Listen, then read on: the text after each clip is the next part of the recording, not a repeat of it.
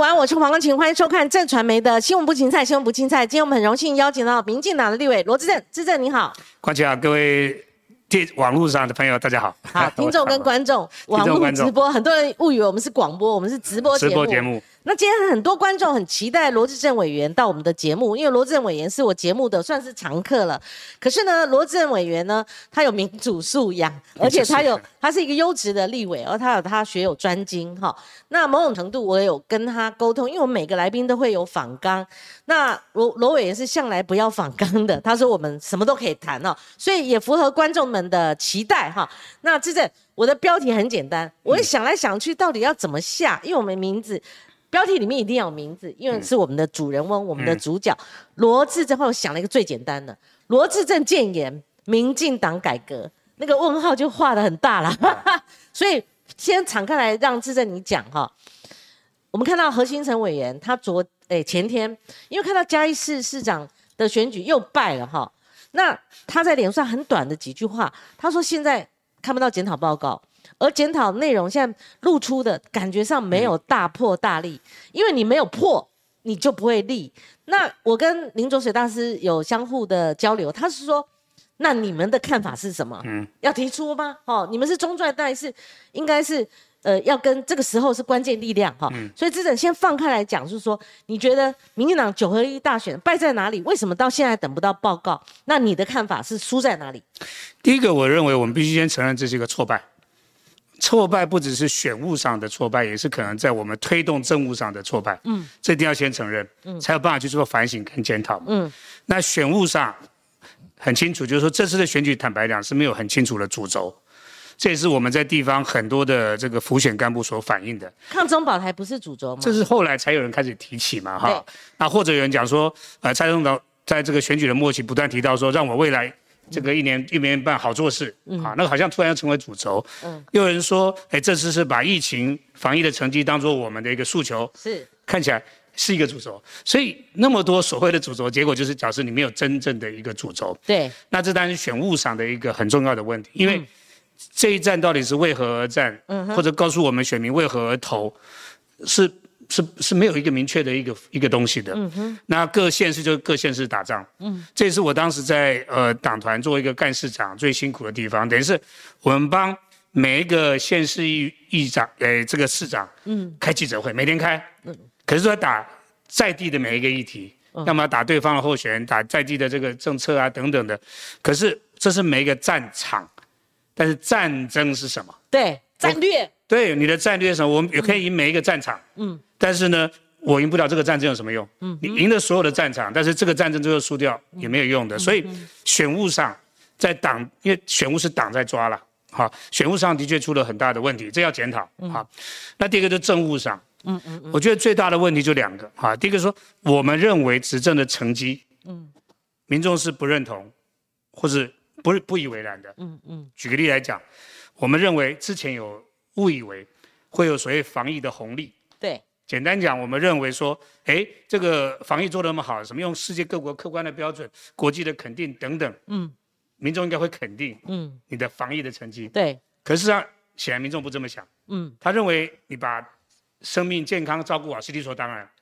可是这段疫情期间，人民受到的生活的不便、工作的流失，甚至身体受伤，嗯，然后甚至有人不幸死亡等等，这个账当然要记这个政府的身上，嗯，所以没有我们常讲说没有红利。但是有什么利空？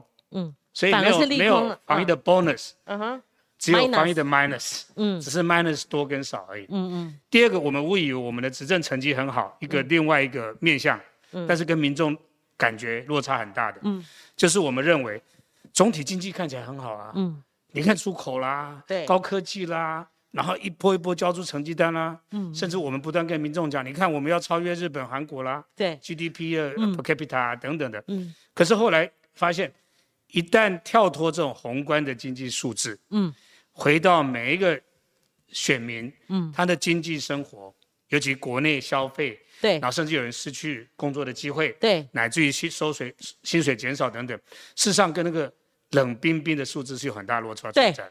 所以政务上来讲，这当然当一个问题啊。总体经济看起来是没问题啊，嗯，可是问题是落到每一个选民的身上，每一个民众身上的时候，那个。失落感是很强的。对，甚至你越讲他越生气。你说经济很好，你说呃这个大家收入增加，可是明明我的收入是减少的，明明我的这个工作机会是不见的。对，所以政务跟选务上我们都出了问题。嗯，那当然更不要讲一些选举过程当中一些状况的出现，包括林志坚的论文案啦，对，啊，甚至更早之前所谓足足合并啊被批评量身打造啦等等，这些都可以要检讨哈。嗯，但是。民进党还在进行检讨当中，这些都可以检讨。嗯，但重点是，检讨完之后怎么解决才是关键。对，包括你刚才提到的，有人认为抗中保台这个可能，呃，是是是错误的。嗯，或有人认为，所谓票投民进党、青年上战场这个诉求，好像让一些人有有有感。对，那真的如此吗？嗯，我们就真的要检讨。嗯，检讨完之后，如何找到解决的方法？嗯，这才是关键。是。我在民进党败选，而且是惨败以后，我第一次听到有这么清新的一个检讨哈。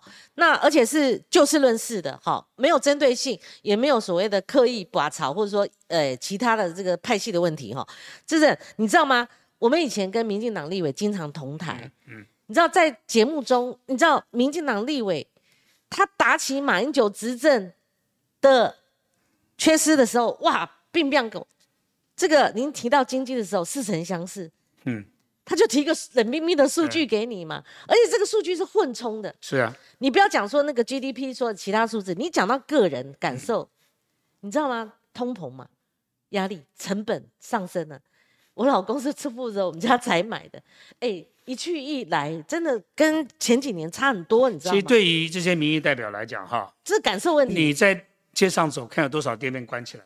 对，很多餐厅就就休业，对，这个都很清楚的。嗯，所以的确啦，这个当然为什么事后我们去检讨的时候要找到症结，就是说不要再用这种冷冰冰的数字，对，来说服人民他的生活是怎么样。而且你用出口，我们出口畅旺，对，好，你或者说混充式的一个平均数字给我们，就像我们的什么薪资，你用中位数的话啊，大家就说哇，我有这么多钱嘛，对不对？因为他把那个富人。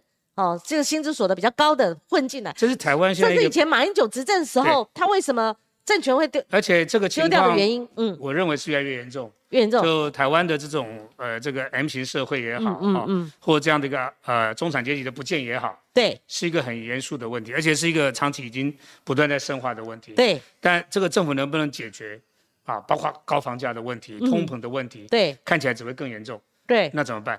所以那个政策怎么样去引导？啊，让民众的这个生活真正得到改善，嗯，或减轻民众的负担，这才是下个阶段我们最大的挑战。因为你以前会这样打码，好，你不能只是打码的意识形态，这个保保全家、保全党，然后无往不利。但是相对来讲，至少中间选民也会检讨你。那男的就不用说，我们就用光谱来讲。那质证你还提到一个那个选举，嗯，不是选举，那个防疫，防疫，好，防疫，你认为不是？bonus 反而是 minus，嗯，那如果第一年那当然是 bonus 啊，在那个城市中那个整个神级的人物，可是我也看到那个浮选的过程当中，苏贞昌院长站在一个大荧幕前面，他又是用三年对。平均值数字这样子，可是你第二年你就出现疫苗荒的问题嘛，然后第三年就从呃第二年的。防疫就已经有出现破口，我们可以这样讲嘛？还有高端事件，那如果你用一个前三呃这三年的一个混充，那就没有面对问题了，所以没有看到问题嘛？哈，所以你看，所以防疫当然不可能就是完全没有问题，对。但是民众不满的原因在哪里？我们必须要了解。嗯，好，不论是呃从最早啦口罩啦，或者说快筛啦，一直到这个疫苗啊等等，的确有些地方我们自认为没有。没有问题，甚至已经做的努力了。嗯，可是显然民众还是不满意的。对，所以这个东西啊，我们不要在自己脸上贴金，说，哇，这个民众怎么没有感觉到我们这么努力？坦白讲，民众会觉得你是理所当然应该这么做，你要更努力才对。是，所以我想，我们必须跳脱原来的用这种所谓客观数字来说服民众的，嗯，这样的一个做法，应该更接地气去了解民众到底在想什么。事实上，我们这些立委啊、议员啊等等，接接到民众的反应是很直接的。哦，那时候就有接到很多反应哈。对啊，没有错啊。但是怎么讲？毕竟整个选战的主轴是整个党中央在制定的啦。嗯。那我们只能尽可能让民众跟他们沟通。嗯。那显然这个沟通是失败的啊，民众也不认同这个东西。嗯嗯。不过我们认为就是说，至少这次的投票率，嗯，哦，看起来是有史以来最低的之一嘛，哈。嗯。那还有相当超过一成以上民众，这次没有出来投，下次有可能出来投。对。那这些人是谁？对。是年轻人、中间选民。嗯。那这些人是不是说再见了，不再回来了？还是有机会争取回来？这是下个阶段我们真的要认真去研究啊，甚至要努力的地方。好，台湾民意基金会最近有个民调，你们常常质疑绿营，常质质疑游盈龙哦，你做这个民调什么诱导式？你这个民调数据怎么样？好。现在的绿营应该把它看成说，如果这就是民进党最坏的状况，我们就把最坏的状况我们先接受。它的率暴跌十趴支持度，形同流失两百零七万好认同者，他是认同你的，他只是这一次没有投给你哈。那蓝激增了两百四十三万认同者，哎，如果是这样的话，那就值得关注了，因为他也。好，有增加认同者哦，哈，已经超车民进党，因为你看地方议会现在在选正副议长了。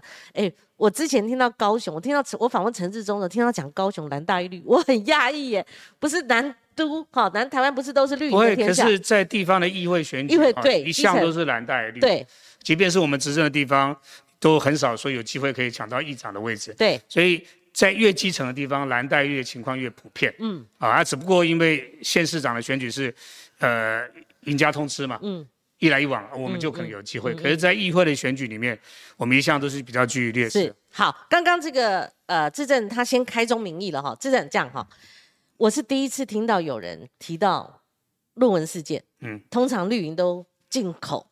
那我们看检讨报告，呃，还没出炉之前，他。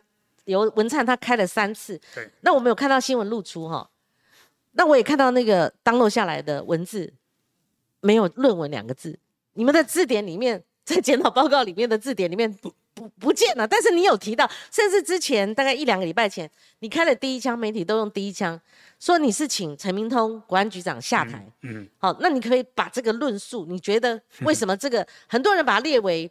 民进党败选的第一个破口，你的看法？其实当然，我认为它是一个很重要的破口了，破口很多了哈，嗯，包括提名策略啊等等哈，或提名的时间点等等哈。但是不可否认，就是当时在民意整个大的逆转，甚至一下子跌很多，对，一个关公重要的关键时间点是林志坚论文案，嗯，那这样的一个观察，事实上在我的了解，在这个选后检讨里面，在很多的包括地方党部主委的会议里面有。也有人提出来哦，这样啊，嘿，甚至在那个所谓浮选干部的会议里面，也有提出来。嗯，那当然现在的检讨报告还没有定版定版呐。嗯，啊，最后也很难说不把它写进去了。我想大家都很很知道这个现实哈。那这也不是什么国王的新衣，什么要有什么小孩子就把它诚实的说出来。其实不是，我觉得大家都知道，有两块，一个当然就是一开始这个所谓猪猪合并的部分。对，那一部分的确，整个社会氛围在改变。嗯。因为大家当时贴了一个标签，就是两间量身打造嘛，量小英男孩嘛，就从那边对对量身打造。然后后来这个案子怎么突然之间就不见了？对，好，甚至就没了。对，好，那坦白讲，现在回过头来讲，我们党团内部对这个案子是有意见的。嗯，啊，从来没有出过我们党团干部的会议当中，或党团的会议当中去讨论，成为一个定业定案。原来哦，嘿，是有人在推，嗯，啊，李志坚他们在推，可是事实上在党团的会议里面并没有。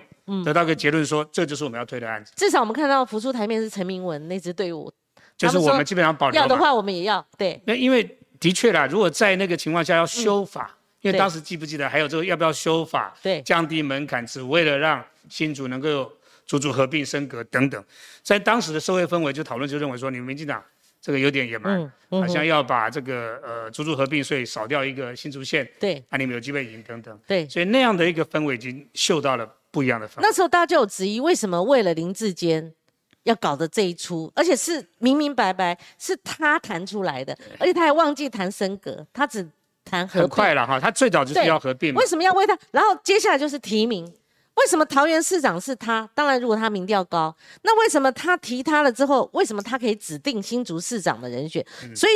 成者为王，败者为寇。那这都可以检讨了哈，因为刚才提到了成者为王，败者为寇吧。如果最后选举结果是好的，说大家就哇，这个英明啊，对，能够找到这市场的钱到适合的战场，对，打赢这个选战。当然，如果最后结果结果不是如此的话，当时坚持这么做人，但要负责任了，嗯，要扛起那个责任嘛。哦，那包括的确另外一个大逆转，就是在论文这个爆发之出来之后，是不只是被判定这个所谓论文造假的那个。那个时间点，从论文爆发出来之后所呈现出来态度，嗯，啊，就是怎么样，有没有认为这是一个问题，甚至就是把它公开承认等等，嗯，还是说所谓的硬凹，嗯，然后到最后被判定了，判定完之后整个党又挺下去了，嗯，我觉得那个对我们失去年轻人的选票跟支持。是一个很大很大的原因。是的，那你觉得现在是不是还没有画据点，而要画这个据点？因为我们有时候言谈当中有年轻人给我们抖内，他抖内七十五块，你知道这个价值吗？哈，我知道。他他觉得你没有给我一个交代，这就是为什么还是停留在他要去站清白，他哪里清白的？那这就是为什么我会公开喊要陈明通下台的原因嘛。啊，因为陈明通现在有有几个问题哈。第一个，因为他现在是局长，嗯。然后每次有委员问他问题，他说陈局长不回答陈教授的问题，在你们的委员会，对，甚至在一些面对外面的质疑的时候，他说陈局长不回答陈教授的问题。嗯，可如果你真的要站，嗯，清白，嗯，你这个论文没问题，嗯，不能为你自己而战。或为了林志坚而战，陈教授要出面了。对呀，我不要陈局长出面，我要陈教授出面了。对呀，那陈教授到哪去了？他不能一时一人分饰两角。那你可以在不同时间扮演不同角色，没有错。但是你不能只有一句话，陈局长不回答陈教授，那陈教授可不可以？那真的你是国防外交委员会，如果陈局长就在那里，他是国安局长去备询。但是他就是陈明通，就是论文事件，你们可不可以问？当然那个场合他觉得不适合用陈教授的身份嘛。对。但你总要陈教授身份出来讲话嘛。不然就就会外。所以我才会讲说，那你就专心去当陈教授，回来辩护你的清白，回来辩护陈志林志坚的论文没问题。对，你建议。学术对学艺嘛，对学术嘛，这是我的想法。嗯。那第二个，我们也知道，他如果一旦在继续那个位置，就是一个提款机。虽然虽然现在立法院的这个委员会里面已经。呃，国安局的预算也审完了，那看起来应该也不会排他到立法院来报告。嗯，但是只要不断的提这个议题，嗯，后来不是又郑文灿的案子吗？又甚至有其他案啊等等，他就是一个提款机。又是他嘛，对不对？那一直流血的结果对党也不利，对，对他也不利，嗯，更不要对整个民进党的政府，嗯，这个说你看这赖子不走，对，所以我觉得不论就他个人的角度，或从党，或是从。整个民进党政府的角度来讲，我觉得他真的是要认真思考去留的问题啊。嗯，可是他是那当然，因为现在了，国安局长，那为什么现在碰到嗯整个立法院预算的审查？哦，是，所以我我觉得啦，到了预算告了一个段落之后，他真的要呃真的要负点政治责任，做必要的处理。那可是哈，智政有个很奇怪的，就是说你说没事，你你比高嘉瑜很早说。但是高嘉瑜说就有问题哎，没有，只有人家骂他不为棍哎，他因为他毕竟是陈明通的学生嘛，对不对？那第二个说他不只是学生，是他的指导教授，啊，你怀疑你的指导教授对你的指导有问题，那你请问一下你的论文有没有问题？所以的确那个那个身份的拿捏是不一样。高嘉瑜不是单纯一个立委而已，他有他的学生在，嗯，好，你可以讲说无爱无私无更爱真理，但是毕竟，但是毕竟还是有。在台湾社会里面，还是有一套那个东西，就是说，别人可以讲，你可以指责你的爸爸妈妈这个怎么样？是他是学生，他同时也是立委啊，他他有公公公领域的角色。对拿捏嘛，他觉得说我就是正气凛然，我要大义灭亲，我要 无爱无私，更爱真理，我没问题。他讲啊，可是社会的有一套标准是认为说，别人可以讲，你不能讲。我没有说他不能讲，因为我只对我的负责。对。但社会上的确有一票有一些人认为说。你毕竟是学生嘛，嗯，你指责你老师，嗯，这个指导学生有问题，那你也是他学生啊，那你的论文有没有问题？你可以讲说我没问题，OK 啊。但是回到刚才讲，就是说他可以讲他的，但是你就要背负社会上对你那个角色身份所说出来的每一句话可以检验。可是那个智正你也知道我，我有发脸书，偶尔发一发，我有看到你们也是这样子在镜头前面回答哈。看，不是你像包括其他立委，我说是什么时候？陈明通他妈几胞胎、七胞胎、二十胞胎？如果因为高嘉瑜被骂鬼过，你们出来也是说，好像呃陈明通是一个值得尊敬的老师，所以连高嘉瑜都不能骂的话，我说那难不成变成了民进党的至圣先师？我们都知道至圣先师是孔子，我是故意 A 的啦。就就说他是一个黑洞，就诚如你讲的，讲什么都不对。没有回到一个不下台，所以回到讲，我真的很期待陈教授出来说明。嗯。你说什么九胞胎、十胞胎？我坦白讲，在自然科学里面很普遍。嗯，为什么？因为同一个实验室嘛。对。所以一个大的数据里面，然后拆成各种不同小子题，给所有的硕士生。像我，我哥自然科学，他很多很多什么前面的研究问题的方法论啊，什么都一样。嗯。所以呢，在那个重要的研究的重点、研究的问题、研究的发现上，当然要差异啊。嗯。所以，但是你如果只看研究研究方法，嗯，研究问题这一块可能就很像。那不能像林志坚，中华大学的，他九十呃几九十趴以上是重叠，他不能。跟于正煌说：“我提供给你这个原原始的民调，然后我就可以抄你的，不是说我们共用一个研究结果，而我们就可以互抄。我就我了解，像像陈明通的做法，就是把一个一套的研究的架构，对，好，然后给学生做参考，对，然后你们就把这些把它塞满，骨架都好了，对，所以看起来样子都很像，对，但是重点之一就是不能逐字抄嘛。”对，你需要有一些基本的个人的付出，嗯，个人的研究发现。因为我自己来自学数学很清楚，有些学生真的不知道怎么写论文，对，所以比较好，愿意帮忙老师就是把整个研究架构丢给你，嗯，但是你负责把它塞满，嗯，就骨架都有，嗯，肉啦、血啦，什么都把它塞满，嗯，但是也不至于就是说你是抄别人完全一样东西过来，嗯，文献检阅还是有点差异的地方，嗯，啊，但至少什么样的比例，嗯，是可以接受，嗯，我想学术界甚至每个学校标准。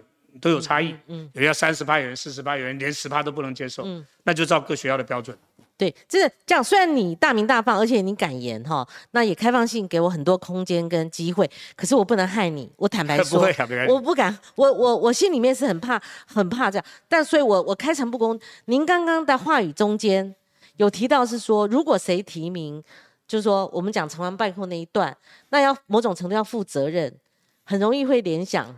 没有，不是，就是提名的，这我们讲吧，整体作业，整体的作业，OK，我们不单不得不从个案来谈，哪个县市好不好？对，就提名作业的确，嗯，是拖了，嗯，好，对，你看新北市一直拖到七月，你觉得晚也是提名晚也是一个原因之一？这个对候选人，像林佳龙也很认真啊，嗯，陈世忠也很认真啊，可是如果让他们更早一点，嗯，能够进入这个战场，嗯，更多的准备，嗯，我觉得成绩。就算最后结果可能失败，成绩可能会更好一些些。嗯哼，好，然后为什么通通是用所谓的直接征召的？嗯，因为过去民进党的提名在所谓的任满的这个现实，基本上就是用初选嘛。嗯，好，那你看唯一现在这次初选就是只有对这个屏东嘛。对，桃园没有嘛，新竹市没有嘛。原来说呃连任任满的要，可是后来也没有。后来就就拿掉了嘛。那这个决策本身，我不怪一个人，我想说，因为。最后决定还是中执会嘛？对，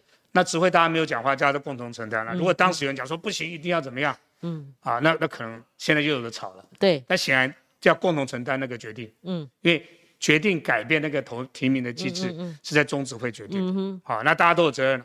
除非那时候你有讲说哦反对，对，否则的话大家也接受了。不管怎么样，蔡英文总统兼主席他在败选那天他就鞠躬跟林希耀秘书长他们就辞职了嘛。辞时间这个党职了嘛，那也是一种负责的表现嘛，哈。那可是刚刚我们继续谈哦，就是说检讨报告虽然没有出炉，那呃，像你们也是说实在有一点点百花齐放的影子，但是已经被阉割的感觉也没有了，还好。其实，在在内部，可是隐隐会好，我提哈，最早讲到兵役问题，哦，因为我今天很多题其实都是自证的专长哈，因为你在国航外交委员会，李文忠如果。他还是立委也就罢了，他是前任立委也就罢了，他偏偏是退伍会副主委的时候，他在群组里面讲了一个议题，嗯，他认为这个也是影响这个选举的原因之一。那这几天长篇累牍的在吵，所以我顺便把它问完。质证：如果国防部部长邱国正他经过研议的结果，他认为兵役要延长，而且延长为一年，他本来年底要宣布的。那府方以及郑文灿他这两天他说，他认为。好，两岸的好这个因素，他可能会有呃从长计议的呃这个考虑哈。那也提到一期，那府方否认说是年底要公布，可见就是说有如果带入选举考量的话，您认为一期延长，或者说这个相关的我们辐射出去这些问题，甚至有国土防卫部啊，哈，那那攸关是什么城镇战啊、不对称战役啊，哈，或者说民进党会给人家。感觉说不硬要签什么，不是你们政党哦，是呃青绿人士，他们硬要人家签不投降承诺书的。那你说本土社团，我们都待过的本土社团，你你想看他昨天开记者会，硬要说要支持这个兵役延长嘛？哈，这个某种程度他是不是九合一选举败选的一个因素，因为让家长有感受了，或者是他会不会成为二零二四也必须要考虑的一个因素？第一个哈，呃，兵役延长的问题，或是回到一年义义务役的问题。对，即便今天呃尤云龙教授的这个民调，还是看到将近七成的民众认为四个月是太短的，嗯，多数是支持回到一年的，嗯，所以这个议题在民意上的展现或民调上的展现。是多数支持的，嗯，但是呢，不可否认，有些人是反对的，尤其是年轻人，对，或是年轻人家长的，他对这个政策是有保留的。尤其如果一年只是把四个月没有做完的事情把它做成一年，同样做一些他们认为浪费生命的事情的话，他当然反对啊，嗯。可是刚才提到了，即便现在的民调有六成九的民众认为四个月真的太短，全世界没有国家用四个月军事训练，嗯，来处理义务役的部分，在亚洲地区最短都是一年。甚至韩国到呃二十二十三十几个月，嗯，所以这个议题我不认为是决定选举结果的关键因素，甚至最重要因素，但的确让某些人，嗯，少数少部分的一些人觉得，这个我要反对国民进党，嗯，甚至国民党当时喊出来嘛，如果民进党这个民要跳投民进党，青年上战场，对。这个的杀伤力，我认为比那个所谓的兵役延长啊。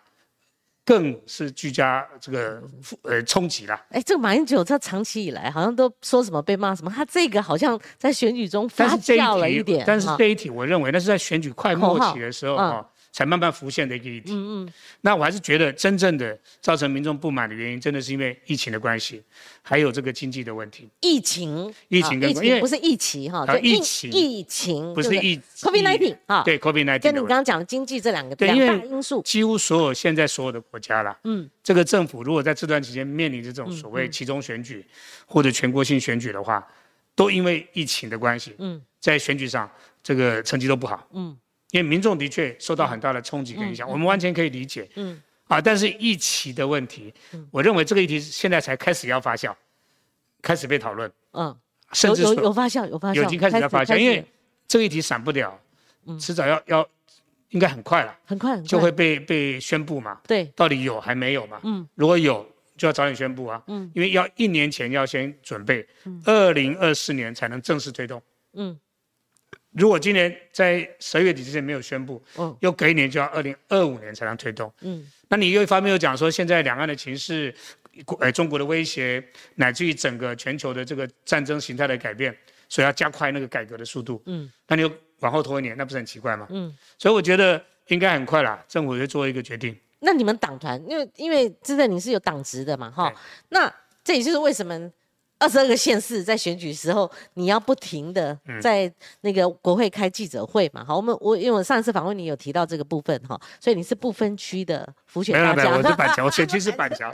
不分区的浮选大将了哈，那都过去的事情。可是我们呃听刚刚志正您讲的，为什么林志坚论文案，你觉我们外界觉得很离谱，年轻人觉得离谱，中间选民觉得离谱，全党去要去呼吁人的时候觉得离谱的时候。那时候你们党内没有，这就是一个问题哈，就是民进党在这几年的过去一段时间，失去了那种在党内大鸣大放的的的声音，嗯，好，因为我们某个角度是执政的包袱。什么叫执政包袱呢？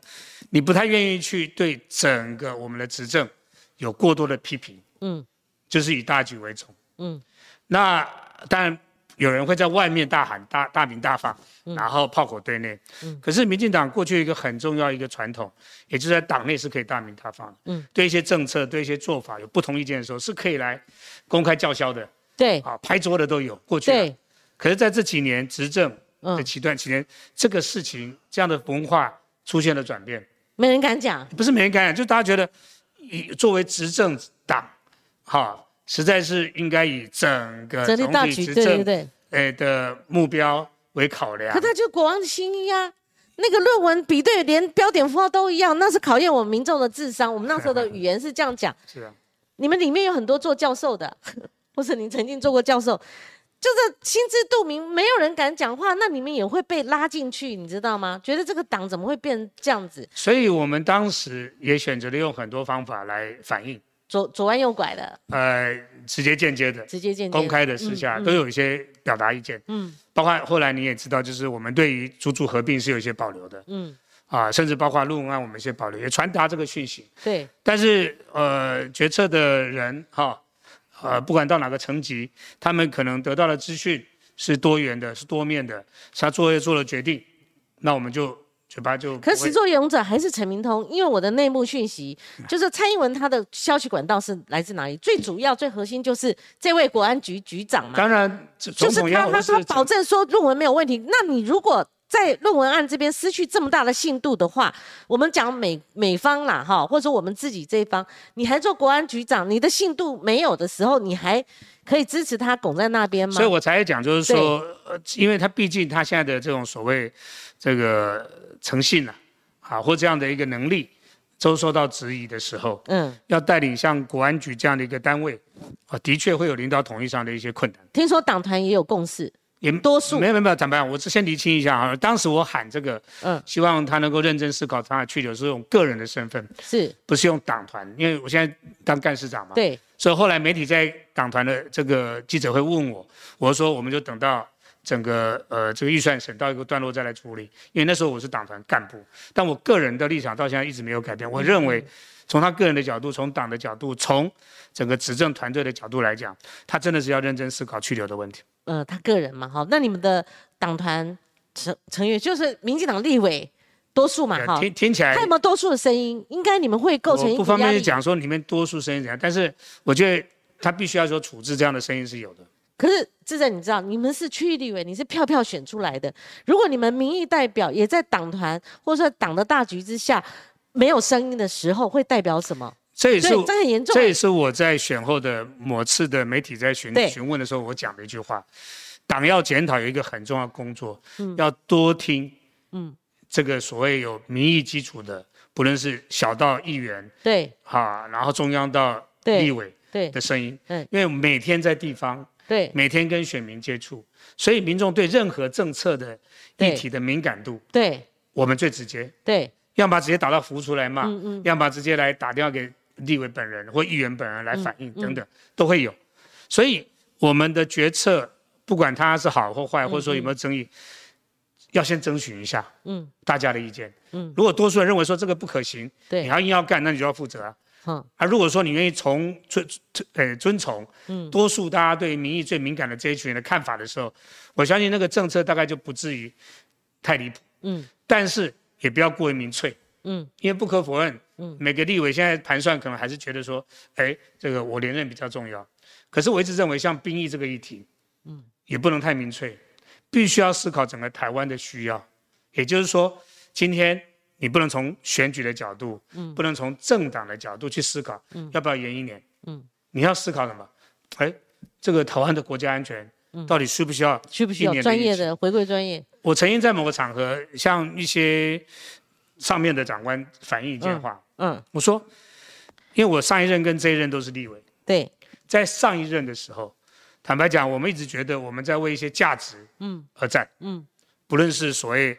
呃，年金改革也好，转型正业也好，或者是所谓同婚议题等等，即便当时还是很多人跳出来反对，可是我们认为，哎，那是一个我们所追求的价值，嗯，那我们要推动的一个改革的方向，嗯，所以有目标的，嗯，即便可能面临选民的反，嗯，这个反感甚至背离，但是我至少觉得为何而战，嗯，可到第二任蔡英文总统的第二任之后，就出现一个状况了，嗯，就真的是因为疫情打乱了所有，嗯。你本来要施政的节奏，嗯，所以整个台湾或者整个政府在唯一关心就是如何控制疫情，嗯，可是你还是本来应该有一些事该做的，嗯，就被打乱了那个节奏，嗯哼，不论是很多人现在讲什么温室气体的这气候变迁的问题啦，呃，这个所谓的呃居住正义啦等等的，都被这节奏打乱掉了，嗯，好，那甚至呢，因为这个议题，诶，疫情造成的经济的影响，所以很多政策不敢推，因为。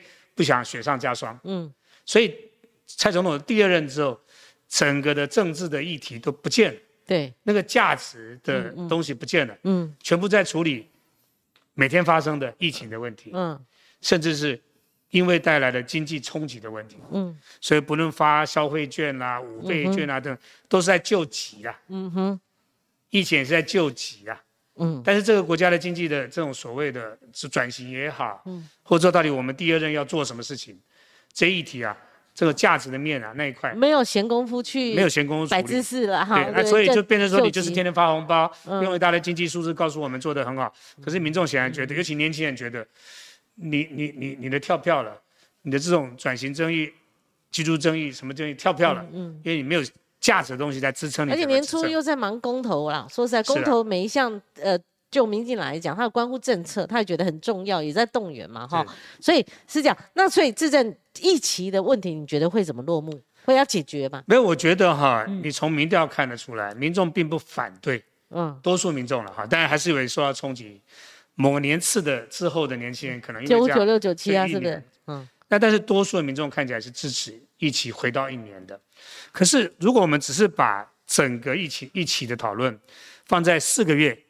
还是三百六十五天一年，我觉得那已经完全不是重点了。对，重点不是那个量，从四个月变成十二个月，是值。嗯，就是训练的内容是什么？对，这才是关键了。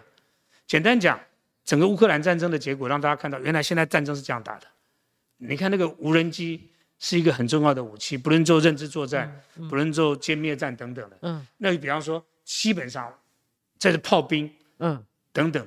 在这个防卫作战上扮演的角色，嗯，更重要的，你看整个乌克兰之所以能够撑到现在，有一个重要就是过度防卫，嗯，后备，嗯，这一块，嗯，所以战争的形态已经发生转变了，嗯，好，那战争形态转变之下，我们就要问一个问题，嗯，那台湾现在的这种训练四个月，足不足以支撑，让我们的战士们能够在新的战争形态当中有更好的战力？嗯，我认为是打问号的，嗯。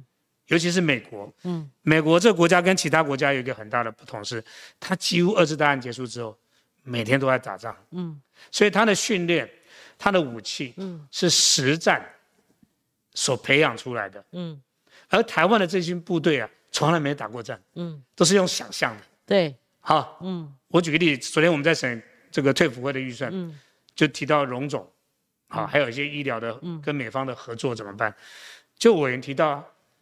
伤兵，嗯，的那种心理的这一块，是我们从来没碰过的，嗯，可是美方有这样的经验，嗯，所以我们未来在国防或退伍军人这一块，嗯，伤兵的这种医疗，嗯，他的心理怎么做得到，嗯，所以我们的部队是没有经过实战化的，嗯，甚至还不到，你看乌克兰战争这种现代化的作战的形式跟武器，嗯，标枪啊，红准啦，可稀释的啦，等等，所以我觉得。不要只把重点放在四个月跟一年的比较，嗯，我觉得那个意义不大。志正，我跟你讲哈，文灿我们都知道他是一个聪明鬼，他看到问题所在了。二零二四那一场战役是未来战，马上就快到了，你们也要再选举，只有两条路，一个是像你一直谈，我们从俄乌大战学到什么？一种是说我们不要变成乌克兰，因为我们不要战争，所以他二零二四继续会发酵的，还是说？票投民进党，青年上战场。因为如果你们一旦拿俄乌经验的话，那就是战争。你提不对称战争，呃，不不对称的这这样一个两岸军力的，好这个对比的话，好说不对称战役的话，那我们还要换武器，然后我们还要成立国土保卫，呃，这个部队或者说全民皆兵、全民国防这些概念的时候，他已经登陆了，他已经打到没有那个那要看你怎么论述。不，志正，你听我讲哦，我我看到聪明鬼。郑文灿他看到的东西，你要不要战争？这会变成二零二四的一个选战主轴。就选。那你如果说你们推出来的候选人是刚好又是赖清德，那会变怎样？大家不断的会定他过去你何年何月何日提出他是务实的台独，那这样加上九二一的经验，二一天作五，大家就会很容易被操作，已经不再是你们那个操作芒果干贩卖恐怖工具的时候会。选票会投你们，因为我们对你们信任，投票投给你们的信任度比较高，所以局势已经在变了。对，做父母的他担心我儿子养那么大，我干嘛要把他推上战场？还是什么国土防卫队，我们也要全民皆兵。他不要，前提都是他不要战争。没有两块了哈。如果民进党给人感觉是说很容易，好，这些都是在为战争做准备。哇，那还日子还过得下去？那个。一个是国防战略这一块，一个是国家的总体战略，尤其两岸的这一块，这两个要分开处理。嗯，国防战略这一块，不管这个两岸局势怎么变，很清楚，中国的威胁是增加的。不管你变好变坏，中国的扩张是增加的。嗯，中国在提升攻台的能力，先不管意图啦，嗯，能力这是增加的，所以我们一定要有一定的程度能够备战才能够止战。对，没有人战争的准备是为了打一场真正的战争，他是不得已才打，他是为了贺主。如果今天哈俄罗斯真的有计算到说，原来乌克兰战的战力这么强，他错估了嘛？可我们两个兵力悬殊，我们连他车尾灯都看不到。那可是我们怎么用备战来止战呢？然后连美国的态度我们都没有说百分之百的把握。才会提到才会提到所谓不对称贺主。两岸要维持军事平衡，嗯，是有困难，因为对方真的太当然，连美国可能再过十年，但是，嗯，贺主，贺主是做得到的。所以还是从城以色列的部队跟所有阿拉伯世界比起来，他的武力还是少的。那我们成立国土防卫，对，然后我们全民国防这样喊一喊。好，然后我们理论说一说，然后我们兵役延长，从四个月延长一年，我们就贺主了吗？所以我才讲说，还有国防授权法。对，所以回过头来讲，就是说我们的贺主能力如何强化的问题。嗯，如果今天中国觉得说我打了台湾，台湾两天就死后投降了，没有什么贺主啊。嗯，但如果他只要想到说，哎，台湾可能会撑，嗯，甚至要付出很大的代价，嗯嗯，这时候他在脑袋里面就多一点计算。对，那可能就哎，今天不赢，明天不赢，对，每天就有这样想法，所以我们不能让对岸觉得说，只要打过来，我们台湾两三下就被打掉了。所以你认为台湾不堪一击，对，这个这个我我觉得我们的这个，我前面也在跟随不对称作战的这个好理论，因为我访问李启明将军，我看他的书，对，好怎么，我完全投入。后来我惊醒了，其实他关键就是在于我刚刚点出来的郑文灿是不是看出一些问题？他的前提就是。不不能发生战争，而不不是你去准备我怎么样应付战争，没有错，就是你要把战争的疑虑消弭。你们这样子在大学里面，所以才两块嘛，一个是在战争的能力上或备战的能力上克制对方嘛，这是对方的能力的比较。另外是意图嘛，也就刚才讲第二个层次的，就是更高层次，就是战略层次上来讲，不要给对方找到任何理由跟借口。没有，还有明这样怎么样，不要引起战争的能力。你知道保台的其中一个原因，就是你们两岸管道完全断了，好，然后一碰到两岸议题，你像导那个导致以前我们会吃凤梨，后来我们不再吃的，为什么？你你发现你没辙，那你也没真的去告官呢，你也没跟这么去跟真的去 WHO，哎 W A W T O，你也没去告啊，你两次都做假动作，我跟你讲，这个都是不利于民进党因素，这是只是我跟你的对谈哈。那如果一个败选，那个有有点到一个。好，怪抖音，您觉得呢？在抖音设站在台湾呢，然后抖音抖音对公务员确实它是有追踪锁定的能力。你像最早是进抖音是印度，后来是美国，美国最近在做。那我们公务员可以跟跟进，公务机关是可以的。但你如果说败选是怪抖音上面有很多假讯息，这个没有两块了哈。对，一个是怪。所谓怪抖音，嗯，第二就是说中国利用或者是外境外势力利用这种所谓认知作战，对，抖音只是工具之一嘛，它不是唯一嘛，嗯，它抖音就算没有进来，它最后短影片成为 YouTube 的一部分也是有可能嘛，对不对？所以现在几乎所有的民主国家都面临同样的问题，嗯，包括你看之前美国选举就提到俄罗斯的，嗯，这种境外势力，欧洲国家选举也在关心担心俄罗斯在欧洲国家的这种所谓境外势力，对。因为我们是民主自由，不能随便进这些东西。对，有一定自由嘛。所以，民进党现在出现一个问题，就是说，因为我们对于抖音有很多的疑虑，所以基本上我们不用抖音的。你讲公务体系，还是说一般？民进党，民进党没有抖音的账号啊。嗯。我自己也不用抖音啊。嗯。可是不可否认的一个事实就是说，现在很多年轻人他是习惯用抖音的、小红书的等等。但这该代表什么？我们这个通路不见了。先不管它合不合法或有没有问题，我们这个通路不见了。简单讲，我们接触不到年轻人，透过这个管道，我们没办法把我们讯息让他们知道。对呀，这是一个问题嘛？那怎么处理？嗯，好。那第二就是说，那抖音也好，事实上也不是只有抖音，在网络上有很多这样的虚假、错误的讯息，我们能不能更有效的厘清？嗯，因为的确啊，有些当然真了，但真真假假，所以讯息站就是在真真假假当中给你一些呃包装嘛。所以，我们永远是被动的。嗯，我举个例子啊，一天到晚我的群组里面就收到群众都传来，喂，这个要怎么回应？人家在网络上都在传了。嗯，所以我们永远在回应这些讯息。可如果不是抖音，我们其他管道也很多，包括粉砖啊。没有，抖音还有一个问题，倒不是只是虚假、客户讯息，而是它的治安的问题。治安是另外一个层次。治安，我的意思是说，那公务机关、公务员的确，所以我们必须要禁止嘛。对，治安的问题，但。讲白了，就是说跟错假讯息是另外一件事情。任何的媒体管道都有错假讯息啊，YouTube 也有啊。但检讨报告怪抖音这个，那那两件事搞在一起我觉得他不是要怪抖音的哈。嗯，他说抖音上面假讯息是其中一个。那我刚才提到了，不止抖音啊，YouTube 上面有小短短片。FB 上也有。但是我刚才点出一个问题，就是因为民进党认为，或是我们的公子们认为，因为这个所谓抖音有治安的疑虑。对。先不讲错假讯息哦。这个。所以我们是不用。对。那不用情况下，可是偏偏社会上很多年轻人，新时代是用抖音、小红书的。我们节目就有抖音，因为它门槛低。我们节目做这么辛苦，我们为什么不广销呢？是啊，那可是就因为我们不用。我还怕你看吗？我不，我我我洗脑你总可以吧？你知道 YouTube 上我最近在看中国浙江拍的那叫什么？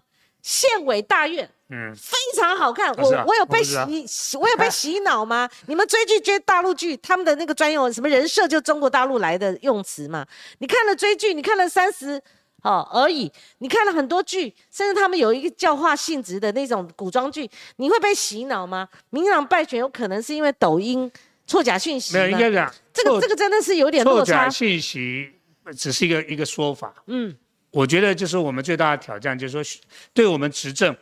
有很多的这种呃批评也好，嗯，或者说这样的一个呃扭曲也好等等，你永远在被动的厘清，嗯，可是你厘清了一百则，总是有几则就没办法厘清，你也不知道传到哪去了。可 YouTube 上面打开就有央视的新闻，都有啊，所以很多啊。可是回过头来讲嘛，台湾这是不止台湾，民主国家都面对的问题，嗯，你不能动不动的去限制言论自由，对，也不能说哇把它禁掉，对，对不对？对。可是对岸。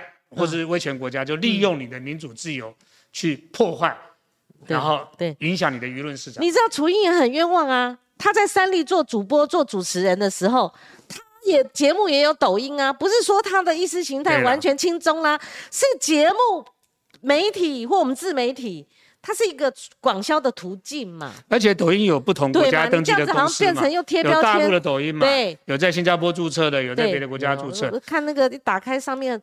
我每天 YouTube 上面很多 shorts 哈，我不知道那个是不是就是，让人家抖音也很多短片在那边传上去，好好笑哦。他们有时候他的他的背后要处理的问题，对，其实我我我必须坦白讲，背后要处理的问题不是抖音这个概念，而是说如何因应治安跟错假讯息。今天民进党执政，所有所有错假讯息针对民进党而来，嗯，可如果有一天国民党执政，你认为国民党呃中共就会停止这种？所以错假信息的攻击吗？不会。那他的管道太多了，只是他做的内容跟方法会不一样。对，好，所以这是一个民主国家的政府。那你觉得唐凤责任是不是很大？两百亿的预算，他不要去搞面线，他应该搞治安，是不是？我们都讲去防诈骗嘛，应该是这样。他当然要搞治安了哈，但是就回到讲，我对他的一些主张不完全认同。嗯，他一直认为说，面对这些所谓的错假讯息，我们最好的方法就是更自由、更民主、更开放。来让所有的讯息充满了这个市场，然后用这个东西回应它，就好像有很多离清的网站有没有？嗯。只要错假讯息，就有人就送上去，还有 AI 也好，或者人就帮你回应离清嘛。嗯。可是这个用是被动的，因为我刚才提到了嘛，有一千则的错假讯息，你离清了九百则，还有一百则出去了。嗯。而且很多民众根本不会来问你。对啊。他就直接相信了。嗯。他整个社会经过这样的不断的舆论市场的洗白洗黑之后。那整个民众对于政府对政策的看法可能就不一样。可以自证这样哈，因为我们就慢慢谈，也在交流。但我会控制时间哦。民进党应该去思考如何应付真真事件、真新闻。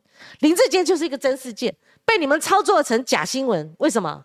大家都说没有这回事，他是清白的，是外界抹黑，这就是假新闻嘛。可是他是在千真万确不过的事情，那你们反而到怕这个抖音或者各个其他管道的假新闻，我觉得这个有点如惊弓之鸟了，而且他的那个跟民意真的会有脱节。你就把林志坚事情好好应对嘛。我黄万晴也不是疯子，其他年轻人不是疯子，中间选民也不是疯子，他是有感的嘛。在结案报告你都抄成这样了，我们还跟你跟你们同意你们说没有，他没有抄，他好清白，他到现在都不道歉。有这么巨傲的政治人物吗？有第一个有这么巨傲的政党不画据点，不为这个事情说清楚、讲明白吗？不论陈明通也好，不论是林志杰也好，开始走他们所谓行政的程序，他们认为哈，但跟社会怎么看是另外一回事。他们作为当事人，他们也做了一些行政程序上，他们认为他们的权利应该被尊重的地方。可是台大跟中华大学的结果都出炉啊！我知道了，我现在讲就是说，他们去走他们的程序嘛，但这个东西跟我们社会怎么认知是两回事嘛。嗯，你要说你无罪，你要说没有问题，那是你的权利。可是全党认为他完全清白，全党要没有了。现在现在那时候还好，后来换人了，一线之隔。那换人本身就是一个很清楚的一个动作。可是换人为什么换人没有说清楚？到现在很多我们年轻人，昨天我们就谈这个问题，很多人要一个答案。那回到我跟你讲嘛，因为他刚刚他已经在走他的行政程序嘛，不能推给他。那我们不能先帮他。全党包括蔡英文从全党不能帮他定罪啊。对。对对，那蔡英文总统到底认为他清白还不清白？甚至他下那个令让你们全党去挺，我不知道。如果他还没有一个回答的话，这个是被耍。我跟你讲，那这就回到跟你讲，就是当时他是基于什么的资讯？嗯，他觉得这个论文是没问题，或者是到现在为止，可能林志坚或者陈明通认为还是没问题。那你们就打结的，就是。跟他拍胸保证就是陈明东，你要叫他下台，你有看到问题？那像问题是说他没有整个像清清那个水管堵塞的，把它清干净我我所以我才讲嘛，就是说一个是他们学术上，嗯，他们个人权利上要怎么样去。争取自己的金牌是一回事，嗯，我们谈的是政治问题嘛，嗯，那政治问题显然这次的败选当然跟这有关，嗯，不可能说没有关系嘛，当然了，那怎么做政治的处理，这才是关键，嗯嗯，那那一块我相信结案报告里面应该会有具体的。好，智正，你刚刚有分析开宗明义讲到说政务，你认为有影响大选，你有明确点出来，对，好，那你还客气了，你没有点到那个高端，好，十位食药署还有快筛试剂等等一大堆问题了哈，那。某种程度还有这个官员私言的问题哈，但我们就来讲，我又看到那个呃苏贞昌院长排排站，每次他一出现的时候，我我我我个人的感觉不准，但我说如果用明朝的官要打二零二四年的仗，然后九二一二零二二年又大败，那用原班人马换了几个位置，然后这样去应付二零二四，你觉得？会有希望吗？那民众他会不会希望看到一个新的一个团队、新的改革、新的作为？而蔡英文主席、蔡英文总统现在目前好像以留任苏贞昌院长为前提，没有要换的感觉。第一个回到我们之前，我认为是认知错误的地方，我们自己要检讨的地方。对，就是说，我们认为，哈，蔡总统甚至包括苏院长，嗯，在选举前的那段时间，他的民意制度满意度还是约。稍微高于不满意度，过半，过半，在中间。这在过去的总统第二任的对。总统里面是很少见的。对，即便苏贞昌有时候所谓呃这个来回交错，但是满意度跟不满意度是差不多的，不是像马英九的第二任或是陈水扁第二任已经降到谷底了。可有人说要看不满意度，对对对对，谦卑的话就看不满意度。对，我们只看到满意度，对，四十三，然后不满意度四十二，我们就认为你看这四十二。还是满意的，他有满意交叉过的，有啦，但是你会觉得说，没有那么惨嘛。嗯。可是满意的人不见得出来投你的票。嗯。可不满意全部出来投你票，说你还是输啊。嗯。所以我们更应该关心的是那些不满意的人为什么不满意。嗯。而不是执着在你还有四成的满意度哦。嗯或者说所谓过去总统的第二任满意度都掉到二十几啊，院长也是一样，就说你的满意度跟不满意度，所以。更应该关心的是不满意的那一块。嗯，那这些人为什么不满意？嗯，不能认同、不接受，嗯，还是认为说我不在意了，嗯，我只关心那个满意那一块。嗯，所以我觉得我们认知上的确出了一些问题。嗯，啊，我们过于自满于，嗯，对我们满意的那一群民众，而没有真正的，嗯，去放大。去关心那些不满意的民众到底在想什么，嗯，或不满什么，嗯，还是我们帮他合理化啊？这是疫情不方便，所以暂时的，嗯，还是会归队等等。对，另外一个也不可否认，在这个之前，选举之前，嗯，民进党的政党支持度还是高于国民党的，嗯，所以我们认为这些热情会让民众愿意出来投票，嗯。可显然，他们这些热情最后没有出来投票。嗯，好，所以这就是我们在选前的误判。嗯，这必须要承认。对。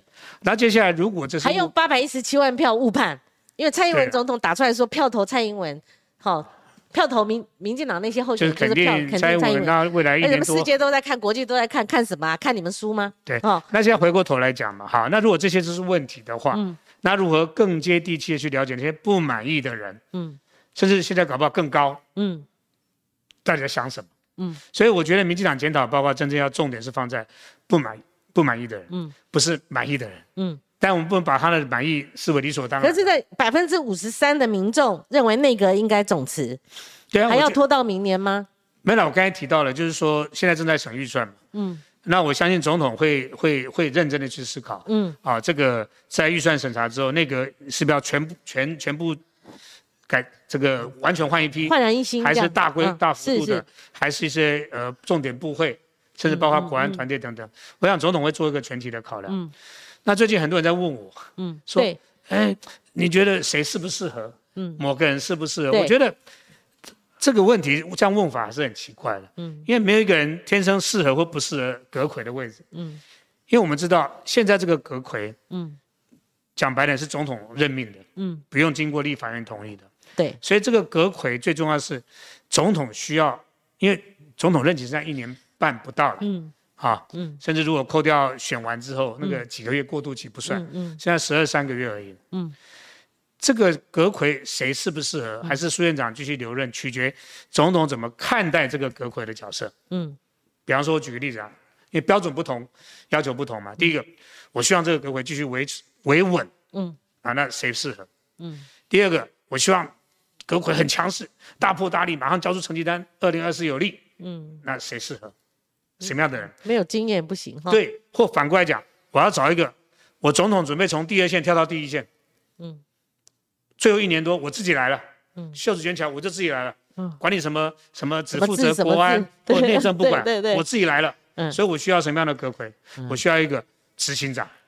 没有自己的，没有自己的，哎，政治的主张，任命，任命就是配合总统行使任务，行使任务，嗯，完成总统未来一年多他想要做的事情。是，所以每个的这种所谓的这个总统的看法不同的时候，那你可能嗅得到他会怎么做吗？那今天我我插个花，因为今天最新的新闻，大家都拿那个蔡依宇的老爸蔡奇亚、蔡启芳做文章。蔡奇亚哈，他显然是他向来是效忠领袖型的。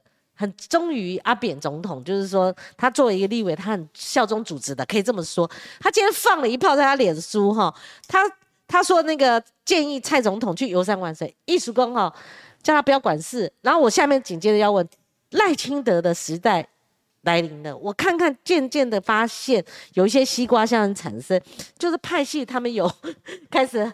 要不然就很尴尬，要不然还是留在原地。但大部分的人都靠向赖清德了。那这个对蔡总统来讲，他后面的任期可能很难像你做到说，你我我说什么你就做什么。后面的行政院长是这么弱势。第一块了哈，我先帮蔡宇理清澄清一下，他他没办法去管他爸要讲什么。对。所以今天一早很多媒体问我说啊，是不是这个蔡宇蔡宇通过他爸然后放话是要干嘛？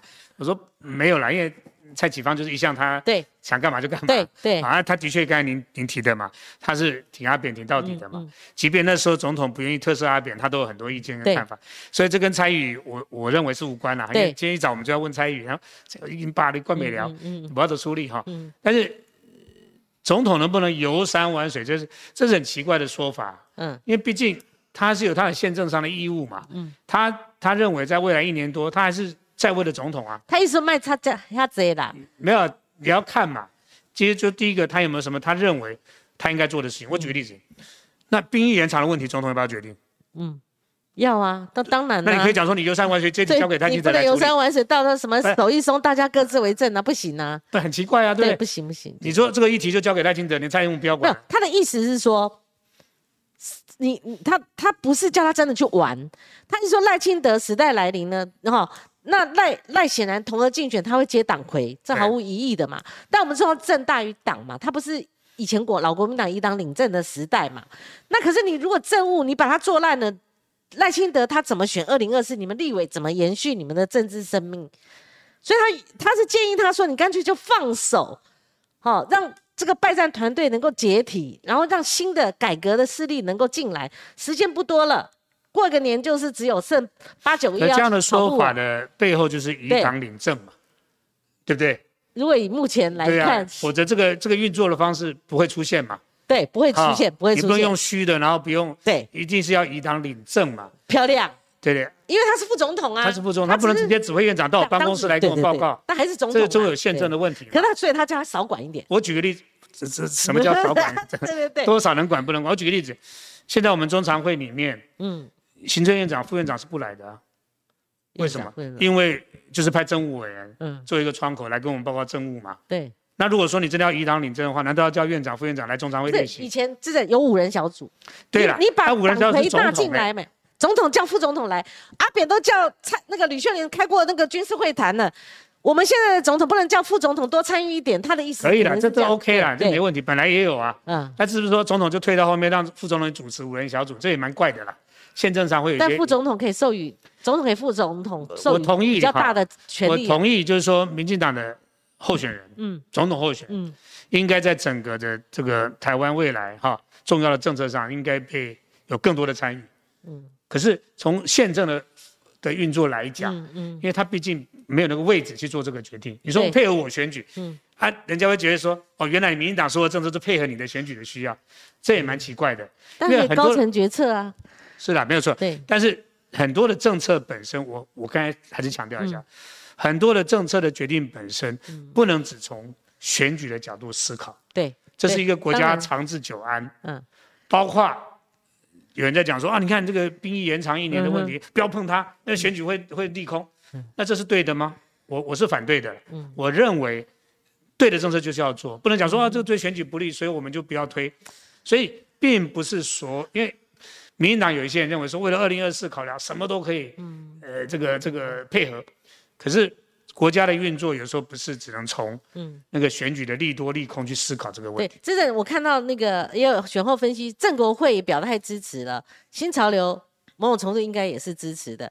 那英系是看见新闻也是支持赖清德的。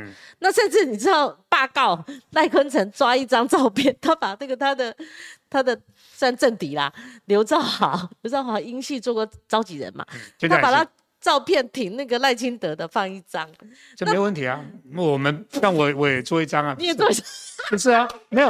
脸书每个人都本来代表什么意义？因为第一个主席人选就一个嘛，啊，而且我们认为在这个时间点，谁愿意来扛这个党的责任是重任，嗯嗯。我们当然要全力支持，没有什么派系的角度说啊，这个不应该要扯后腿，不会有这种事情。嗯，本来这个时间点就好像二零零八小英去扛那个责任一样，嗯，派系党内的各个派系都有共识，嗯，这是个重担。对，这个重担有人愿意扛，我们感谢都来不及了，怎么可能去反对甚至扯后腿呢？那蔡英文总统会不会有跛脚疑虑呢？没有，就是说他会不会看到吃味嘛？这些东西外郎，你们还挂我的英字，结果后来赖清德大家都知道他的政治意义在哪里，结果你们通通都靠过去，就所谓西瓜效应呢？赖总，我想蔡总统哈很清楚一点，我相信，呃，所有的民选总统都有这一点很清楚，嗯，就如果民进党的总统，嗯，下一次不能连任、不能胜利的话，这八年蔡英文的八年的政绩。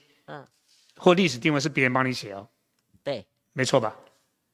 就好像阿扁下来之后，你的政绩是马英九帮你定位哦，对，你贪腐哦，对。然后马英九下来之后，蔡英文上来，对，当时的人家是怎么写历史？说你今天是福茂啊，对，两岸的这个等等啊，所以下台了，嗯，好，嗯。然后蔡英文下台之后，如果是国民党执政的话，你的历史定位是别人帮你写，别人怎么写黑金啊，什么都来，也 有可能啊。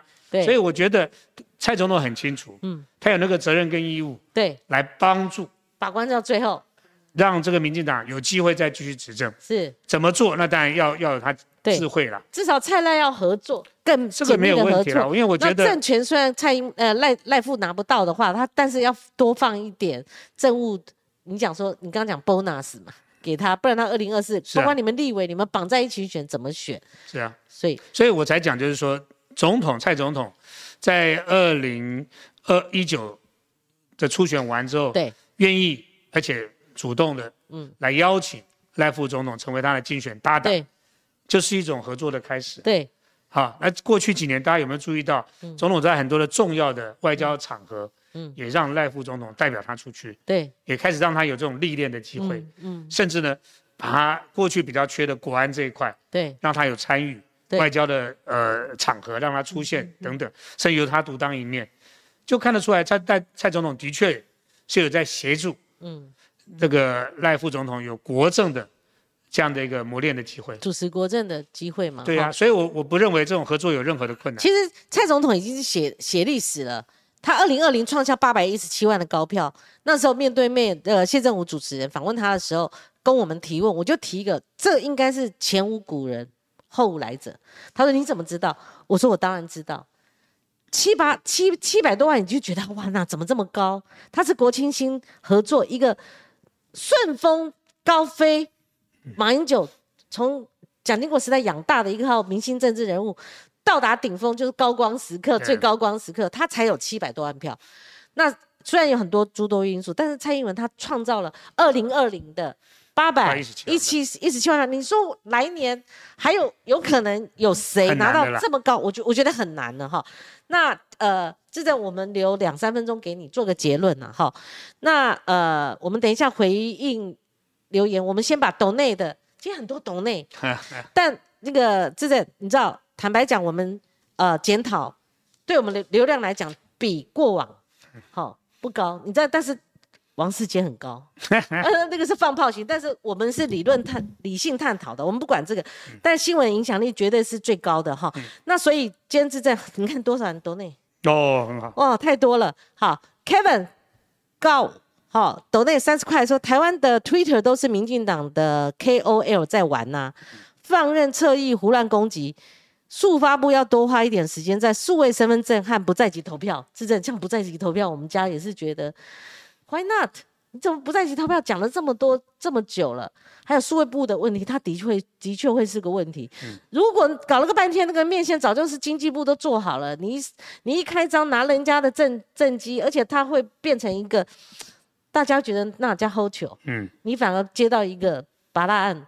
那那这样子的话，数位部拿两百亿是干嘛？还有他一个中继办公室。其实应该这样讲，数位部的业务当然很多了，对，但他的起手是出了问题了，对，就把这个所谓这个线上点菜啊，或者这样的一个做法哈，作为他一个好像在行销这个部会嗯。的一个重重要的政策，我觉得那个是抓错了重点，因为数位部、数发部的政这个政策太多面向，嗯，包括刚才提到了这种网络上作假资讯的问题等等，这才他们要去放的重点。是好，Natalie Hill，他读那两次都是七七块。他说直接跟老美说，你们跟中共要不要去外太空打一架再回来？没有人想当你们的代理人，不然你们老美就等着在你们家后院看到中共的前舰了哈。那另外一个是有关陈松部长的，他说呢，他在纾困发放的时候，连户籍法上的共同生活户的定义都搞错，底下司处局长也没有纠正他。我觉得那个在。两三年的疫情阶段，我们的疫情指挥中心把卫福部做大，大到一个 几乎可以跟行政院平比，甚至在舆论声势上面很强烈。但我觉得这有点失衡了，失衡了，把它抓回来，务本务哈比较重要。是，志在你觉得呢？我觉得疫情终会过去，也是慢慢的过去，还是回到一个我们的执政的主轴是什么？嗯，包括台湾面临的更大的这种所谓经济要复苏的问题。对，这问题会更严重。整个全球的这种通膨的问题，输入性通膨的问题，然后呃，这个这个相对的人民所得的这个这个减少等等，对，所以这一块啊，还有经济的可能部分的产业会面临很大的冲击，对，然后这些东西才是我们未来一段时间要真正去努力的重点。是，好，这是 Natalie Hill，其实他后面又抖内的三通三三七七七七，他的意思说林志坚的论文在同一个。段里面连 A、B、C 三个人分别代表谁都前后逻辑矛盾，哈，这里他还在继续质疑论文。其实你就看林志坚到中华大学那个学生会一问三不知，你就知道那那个就是第二天决定换人嘛。你赶紧下一那唔在，你还站清白嘞。好，另外一个是新冠疫情开始的时候，天气冷，早上出门运动戴口罩，多亏苏内阁当初的渔民政策。我 OK，你先领。其实我有响应哎，那时候那个环节，你当然是给第一线。没有的时候，当然我愿意给第一线，而且那时候还没有什么疫情哈，那当然是。可是你看现在哈，几乎已经解封了，在户外，大家还戴着哈。好，最后他说台美避免双重瞌睡协定，什么时候可以签？这个台湾的 BTA 跟美国之间正在做最最最最近的努力了哈。对。那的确，因为我们特殊的关系，所以没办法直接签 FTA。对。但是台美之间有一个另外很多沟通的协商的管道，那那个就是一个目标，避免双重瞌睡的部分。好，开文告他说没有谴责支持者的网络上荒谬行径，肉搜哦，然后人家老妈妈的公司和呃疗养院等等，那逼得人家辞职，还发文嘲笑改革个屁哈。其实这个最后我们。落在哪里？其实民进党久而久之，他没有大名大方，他反而会有一些侧翼网军。如果你的这个特定的媒体，你老是打击异己，而且那个比例失衡，或者是司法它的比例失衡，好，就很容易让人家做文章，说你们好呃为了赢好输了不服输翻冰斗，那甚至侧翼这种文化，网军这种文化，他很多人看不惯。那当然成为蓝营的另外一个提款机。那包括以前黑金是国民党的头痛的问题，现在也变成你们内部的问题了。一个郭在清案，你知道永远会被提及，他是你们民进党中执委，还有那个赵家、什么黄成国这些，永远会变成提款机。你比较金额，郭在清因为旧案我书里面写过，他是二十一亿，如果总结，嗯。拖三年他二十一亿，一个是六十万，一般平民老百姓他不知道司法的比例原则，或者说司法的到底侦办的状况，他会觉得那啊呢？那你们为什么丢着二十一亿不管他去去？